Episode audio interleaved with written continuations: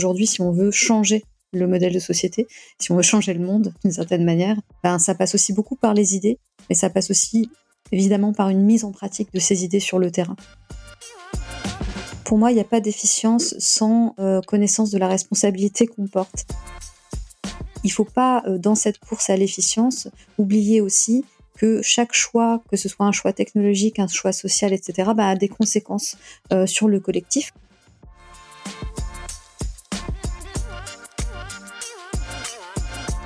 Bonjour à tous, je suis Philippe Ansarguet, VP Software Engineering chez Orange, mais aujourd'hui, c'est en tant que membre de l'équipe contenu de TechRox que je me présente à vous. Je suis ravi d'être avec vous pour ce podcast TechRox dans lequel j'ai le plaisir d'accueillir Ophélie Coelho. Bonjour.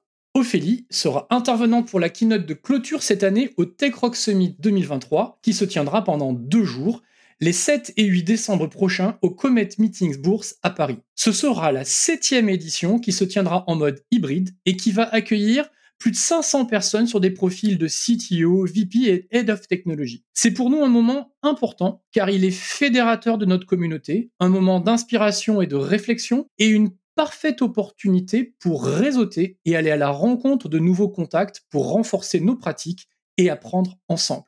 J'ai eu la chance l'an dernier d'assister à une session d'Ophélie sur la géopolitique et la tectonique des écosystèmes technologiques et j'ai vraiment été captivé. Mais peut-être peut-on commencer tout d'abord par aller à la rencontre d'Ophélie et comprendre qui elle est. Ophélie, je suis sûr que notre public est curieux de savoir qui tu es et quel est ton parcours. Eh bien, merci beaucoup Philippe pour cette euh, première question. Alors, moi, en fait, je suis actuellement euh, ce qu'on peut appeler euh, une chercheuse indépendante en géopolitique du numérique. Et tout ça parce qu'en fait, j'ai deux, j'ai deux parcours en parallèle. En fait, un premier parcours, je dirais, sur le terrain, donc les pieds vraiment sur le terrain avec un parcours en tant que dev en agence, puis ensuite product owner et aujourd'hui chargé de recherche utilisateur. Donc les métiers du numérique, c'est quelque chose que je connais très bien dans le cadre d'entreprises, d'agences et aussi au sein de l'administration dans laquelle j'ai eu aussi le, plaisir de, travailler. Et à côté de ça, bah, j'ai poursuivi un parcours plus académique, plus universitaire que je poursuis d'ailleurs aujourd'hui par la réalisation d'une thèse. Et ça me permet, en fait, ces deux casquettes me permettent, en fait, de euh, bah, d'avoir une approche de recherche qui prend en compte euh, la situation aussi du terrain et les contraintes hein, que peuvent avoir aussi euh, des acteurs, que ce soit organisations publiques ou privées, sur ces questions-là de géopolitique numérique.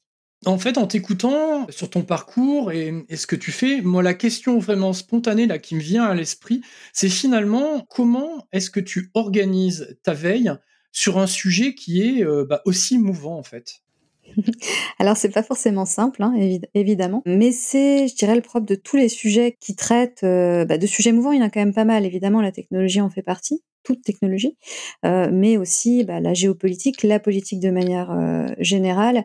Je dirais l'essence sociale aussi hein, évolue beaucoup. Il y a beaucoup de choses qui sortent. Donc finalement, le problème est celui de, la recherche et de se tenir au courant de ce qui sort sur le sujet, non seulement en termes d'actualité, mais aussi en termes de travaux, de travaux de recherche scientifique sur ces sujets-là. Alors comment je fais?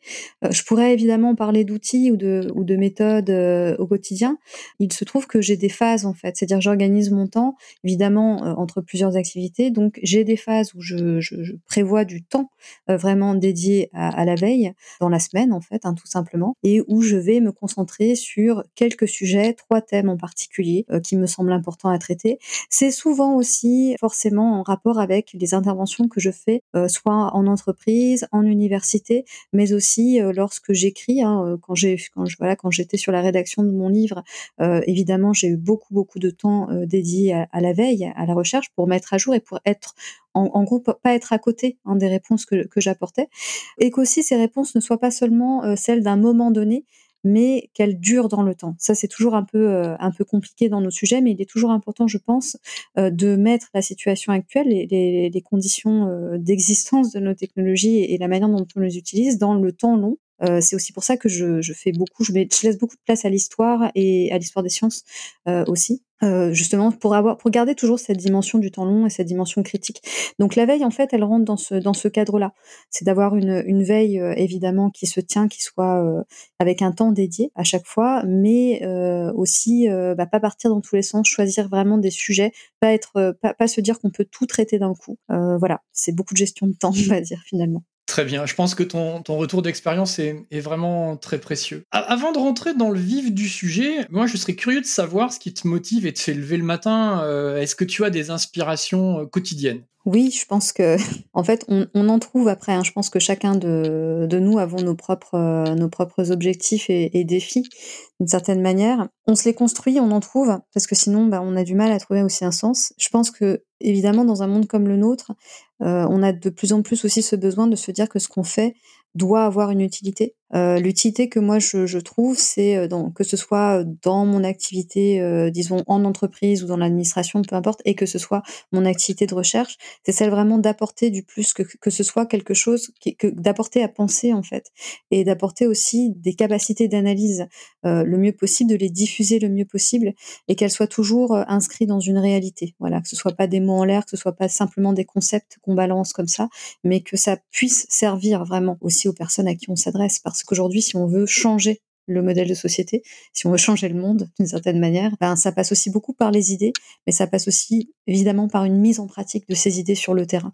Et je crois que parfois le lien a un petit peu de mal à, se faire entre euh, la recherche d'une certaine manière qui peut-être est parfois un peu trop théorique et la mise en pratique en fait euh, de cette pensée, de ces idées, ben, euh, sur le monde qui nous entoure.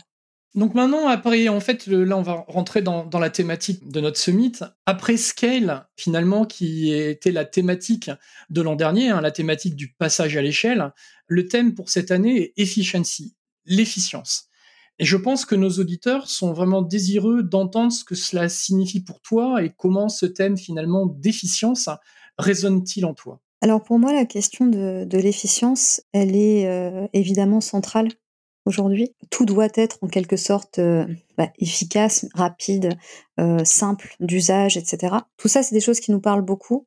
Mais par contre, pour moi, il n'y a pas d'efficience sans euh, connaissance de la responsabilité qu'on porte. Ça peut paraître un peu tarte à la crème de dire les choses comme ça, mais en réalité, bah, notamment dans le monde de l'entreprise, et là, pour le coup, quand même, hein, avec TechRox, on est on, est, on, s'adresse aussi beaucoup au, au, monde du privé et c'est vrai que il faut pas dans cette course à l'efficience oublier aussi que chaque choix, que ce soit un choix technologique, un choix social, etc., bah, a des conséquences euh, sur le collectif que nous sommes. voilà. Euh, et donc, je pense que dans l'efficience, il y a aussi cette, euh, cette notion-là. Il y a à la fois la capacité d'analyse préliminaire sur comment est-ce qu'on va faire pour euh, aller vers cette efficience, mais il y a aussi les conséquences qu'on est prêt à assumer ou pas. Maintenant, là, si on s'intéresse finalement à, à, la, à la session sur laquelle tu vas intervenir, de quoi vas-tu parler? Alors, je vais parler donc de géopolitique du numérique. J'ai intitulé en fait ce, cette keynote euh, Faut-il changer de logiciel? Parce que l'idée, c'est bah, de parler du logiciel à la fois en termes de bah, logiciel numérique, on va dire, euh, voilà, mais de logiciel aussi euh, avec une vision plus macro sur euh, une vision du monde en fait, en quelque sorte. Donc pour ouvrir un petit peu aussi euh, à, bah, faut-il est-ce qu'on doit pas changer aussi quelque part de modèle de faire, de modèle de produire, de modèle de, de vivre, voilà, euh, tout ça. Et, et, et pour moi, c'est vraiment euh, ce qu'il y avait, ce qu'il y a derrière cette idée de faut-il changer de logiciel, avec toujours quelque part aussi une boussole qui est celle de bah, de la géopolitique et de la géostratégie pour les organisations, que ce soit en tant qu'entreprise ou en tant que société, pays, voire continent, euh, bah, toujours se positionner en fait euh, aussi dans une forme de de stratégie malgré tout, c'est-à-dire savoir protéger ses intérêts, euh, mais euh, en allant vers un monde qui nous convient. Voilà. Concrètement, pour les participants euh, qui seront là, qu'est-ce qu'on peut imaginer qu'ils vont ramener chez eux? Qu'est-ce qu'ils vont apprendre en fait? J'espère qu'ils ramèneront chez eux peut-être une dimension critique supplémentaire à celle qu'ils ont euh, déjà probablement, bien sûr, euh, mais avec des outils, avec peut-être des outils, quelques outils euh, d'analyse supplémentaire, une envie d'aller plus loin, ça c'est très important. Et j'espère en fait avoir donné envie d'agir aussi sur leur terrain respectif donc l'idée c'est évidemment de pas trop en dévoiler, donc je vais pas je vais pas faire de, de, de spoil là-dessus, mais euh, mais voilà l'idée c'est vraiment d'apporter des clés de compréhension voilà de la géopolitique du numérique et quelque part des, des, des capacités, des possibilités aussi derrière de d'agir Clé de compréhension sur un sujet aussi critique, ça me paraît déjà être une très très bonne ambition. Voilà. Euh, moi, une, question, euh, Ophélie, que je pose systématiquement dans, dans, ces podcasts. En fait, finalement, ce thème des déficiences, c'est un, un, thème qui est extrêmement large, extrêmement holistique.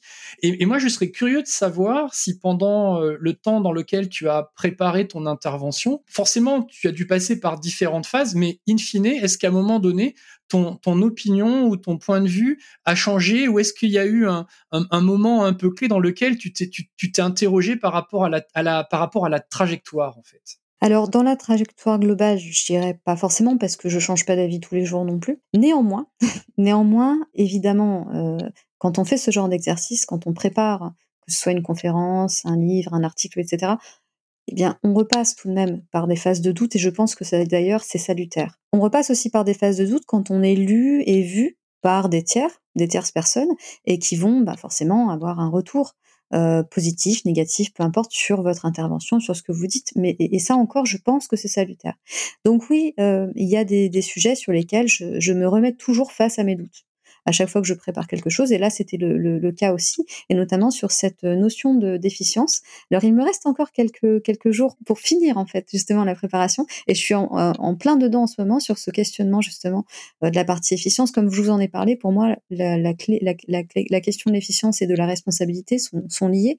Et je suis justement en train de, de voilà, de, de peaufiner cette partie-là que pour l'instant, j'avais pas encore trop exploré euh, dans, voilà, dans mon travail. Donc, c'est bien. Ça me permet de, de tirer aussi euh, le sujet de ce côté-là. Alors, du coup, on, aura la chance euh, de t'avoir euh, avec nous pour la, keynote de, clôture de ces deux jours. Moi, j'aurais voulu savoir si, justement, le, fait d'intervenir lors de la dernière session de, de, présentation donne une saveur ou une pression ou une énergie supplémentaire pour toi?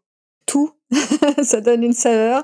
Ça donne une saveur agréable. On a envie, en fait, enfin, en tout cas, moi, pour ma part, j'ai envie, du coup, de d'emmener les spectateurs dans mon univers et, euh, et dans l'univers, hein, du coup, qui, enfin, de notre monde, en fait. Mais, mais c'est toujours très agréable, en fait, de, de faire ce genre de, d'être invité pour ce genre d'événement. Après, oui, ça met beaucoup de pression, c'est évidemment beaucoup de travail. Et par contre, oui, ça booste énormément. Moi, quand j'ai des défis, des challenges comme ça, ben, ça me donne euh, une énergie folle. Donc, euh, donc oui, c'est euh, c'est super. Et puis euh, voilà, moi je suis, vraiment ravie, hein, en tout cas, de, participer à cette keynote de clôture du Tech de cette année. Une des dernières questions que j'aurais pour toi, et je sais qu'il reste encore peu, mais quelques places disponibles. finalement, qu'est-ce que tu aimerais dire en termes de, teasing complémentaire à, ce que tu as déjà partagé, à ceux qui n'ont pas encore pris leur place, pour que tout simplement ils aient envie de se joindre à nous pour ces deux jours? Bah écoutez, moi je pense que ça vaut vraiment le coup de venir parce que euh, là vous allez apprendre euh, encore plus de choses. Il y a vraiment des, invités, des intervenants qui sont top lors de cet événement. Et si en plus de ça, vous pouvez participer, vous pouvez assister à la, keynote de clôture, je n'en serais que plus heureuse personnellement. voilà. Donc euh, bienvenue, venez nous rejoindre. C'est parfait, merci.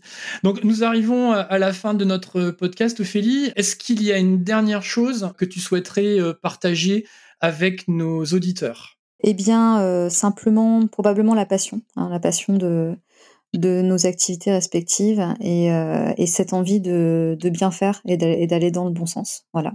Donc, euh, je pense qu'on est beaucoup à partager ces sentiments-là. Donc. Bah écoute Ophélie, voilà un moment passé en ta compagnie qui finalement est passé bien vite. C'était captivant et passionnant à la fois.